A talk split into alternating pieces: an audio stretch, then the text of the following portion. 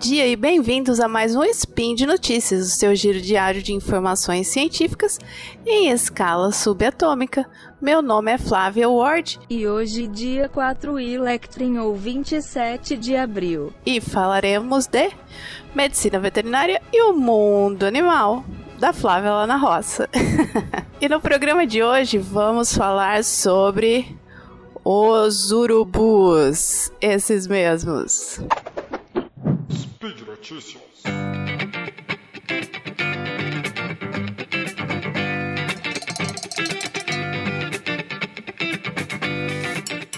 Bom, essa, esse mês, meu marido me mandou uma mensagem. Eu tava no escritório e meu marido na chácara.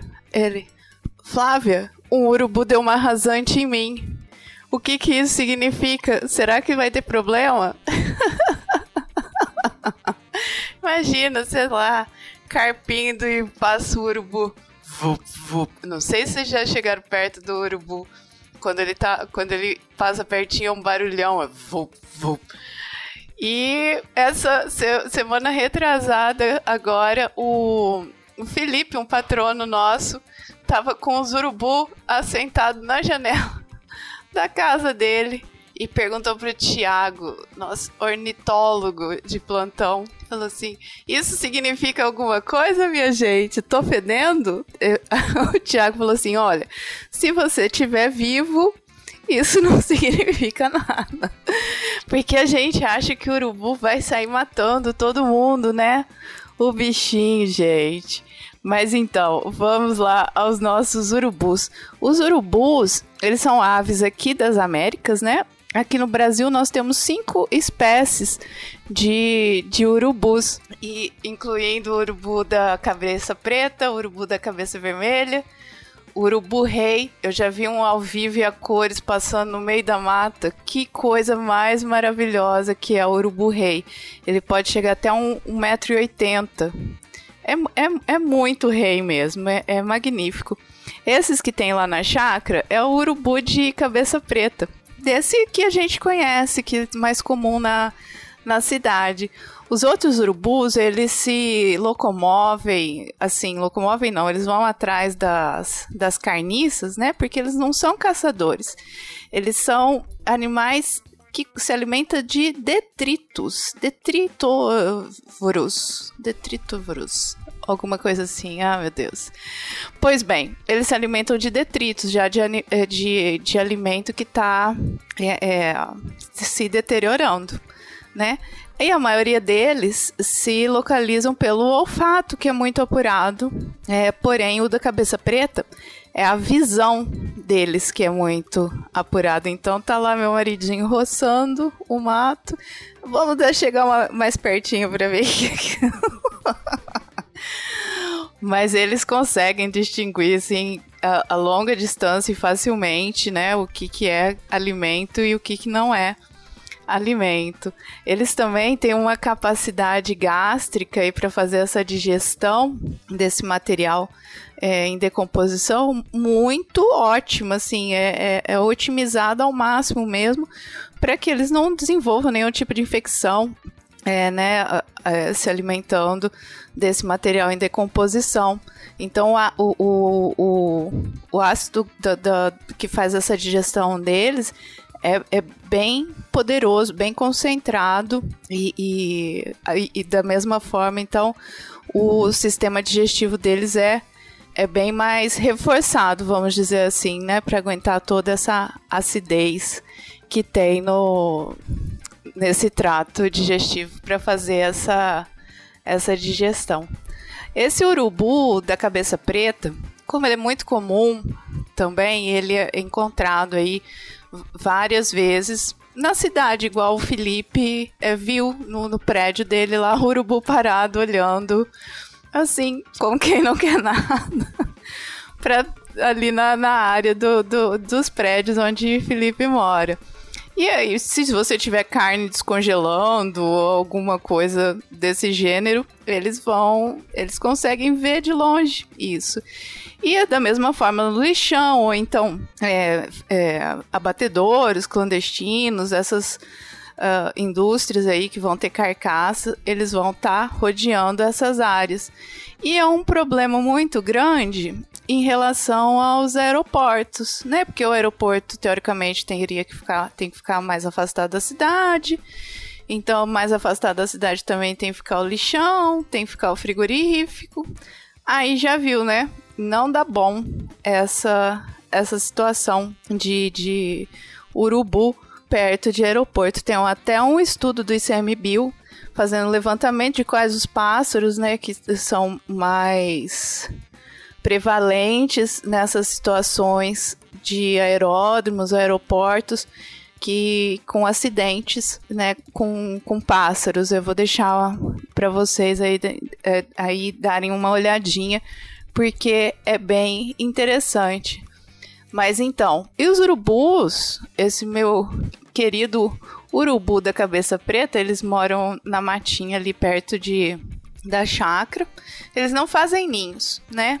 Eles acham um local adequado, plano, alto e fazem a oviposição dos ovinhos por lá.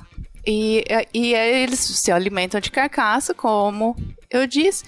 E isso, assim, é uma maravilha para o meio ambiente, porque uma carcaça que eles vão lá e fazem a limpa rapidamente, mas é rapidamente mesmo, né? Eles conseguem é, eliminar uma carcaça em questão de horas, fica tudo limpinho. Essa carcaça poderia ficar lá dias, meses, decompondo, criando mosca, criando outras outras vidas não muito bem-vindas ali na, na área. Então, é, esse fator ecológico deles para fazer essa manutenção é extremamente importante. E, e, a coisa que eu acho mais linda de, além de, deles fazer esses voos é, um, utilizando as, as, camadas, as camadas, como é que fala? As correntes de ar, né? Do, do ar quente, ar frio, eles sobe, desce, pá.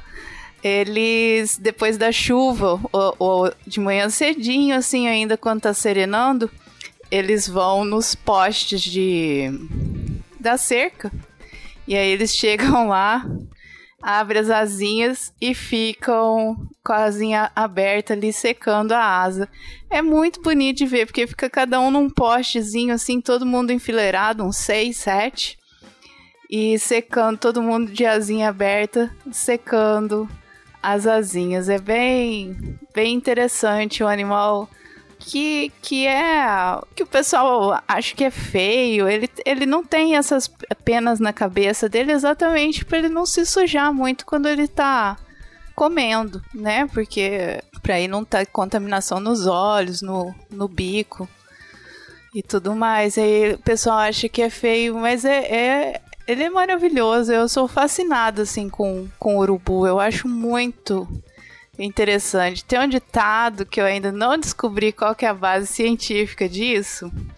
E que os produtores falam assim, quando quando os animais, um boi, uma vaca morre intoxicado, ou seja, de erva, né, do mato, ou por picado de cobra, eles falam assim: "Ah, doutor, eu acho que acho que foi erva ou cobra, hein? Porque o urubu não comeu". E, e, é interessante que tem uma, umas carcaças realmente que os urubus não. Eles não tocam, não. não nem chega perto. Eles dão uma revoadinha assim por cima, mas não baixa por lá, não. Não sei porquê. Não sei se é porque eles já estão com a barriguinha cheia de ter comido alguma outra carcaça antes. Não sei. Ainda tô pra alguém fazer esse, esse estudo para descobrir se tem alguma coisa, se não tem. Porque o produtor é certeiro, assim. Fala assim, não, não vai, ou vai ser cobra ou vai ser erva, porque o urubu não mexeu. é, é, eu, eu, fico, eu me amarro nessas observações que, ele, que eles fazem, assim. E você sabe, urubu é um, é um nome tupi, né? E uru quer dizer grande, grande ave. E aí o bu é negro, é preto. Então, urubu quer dizer uma grande ave preta. Coisa mais. Nossa, eu fico fascinada. Eu vou deixar uns links aí para vocês. Eu espero que vocês fiquem fascinados também com os urubus. Então é isso a prosa de hoje. A Flávia contando história no Spin. E aí, lembrando, vou deixar os links para vocês na, no, no, no, post, tá? Vai ter o link do aeroporto.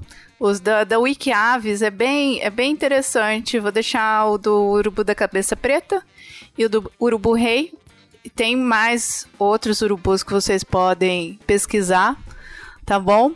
E aí, lembrando também que esse podcast com essa contação de história só é possível acontecer por conta do seu apoio no patronato do SciCast, no Patreon, Padrim ou PicPay.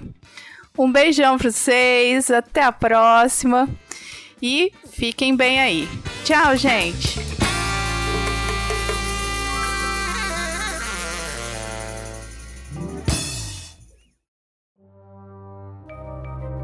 Este programa foi produzido por Mentes Deviantes. deviante.com.br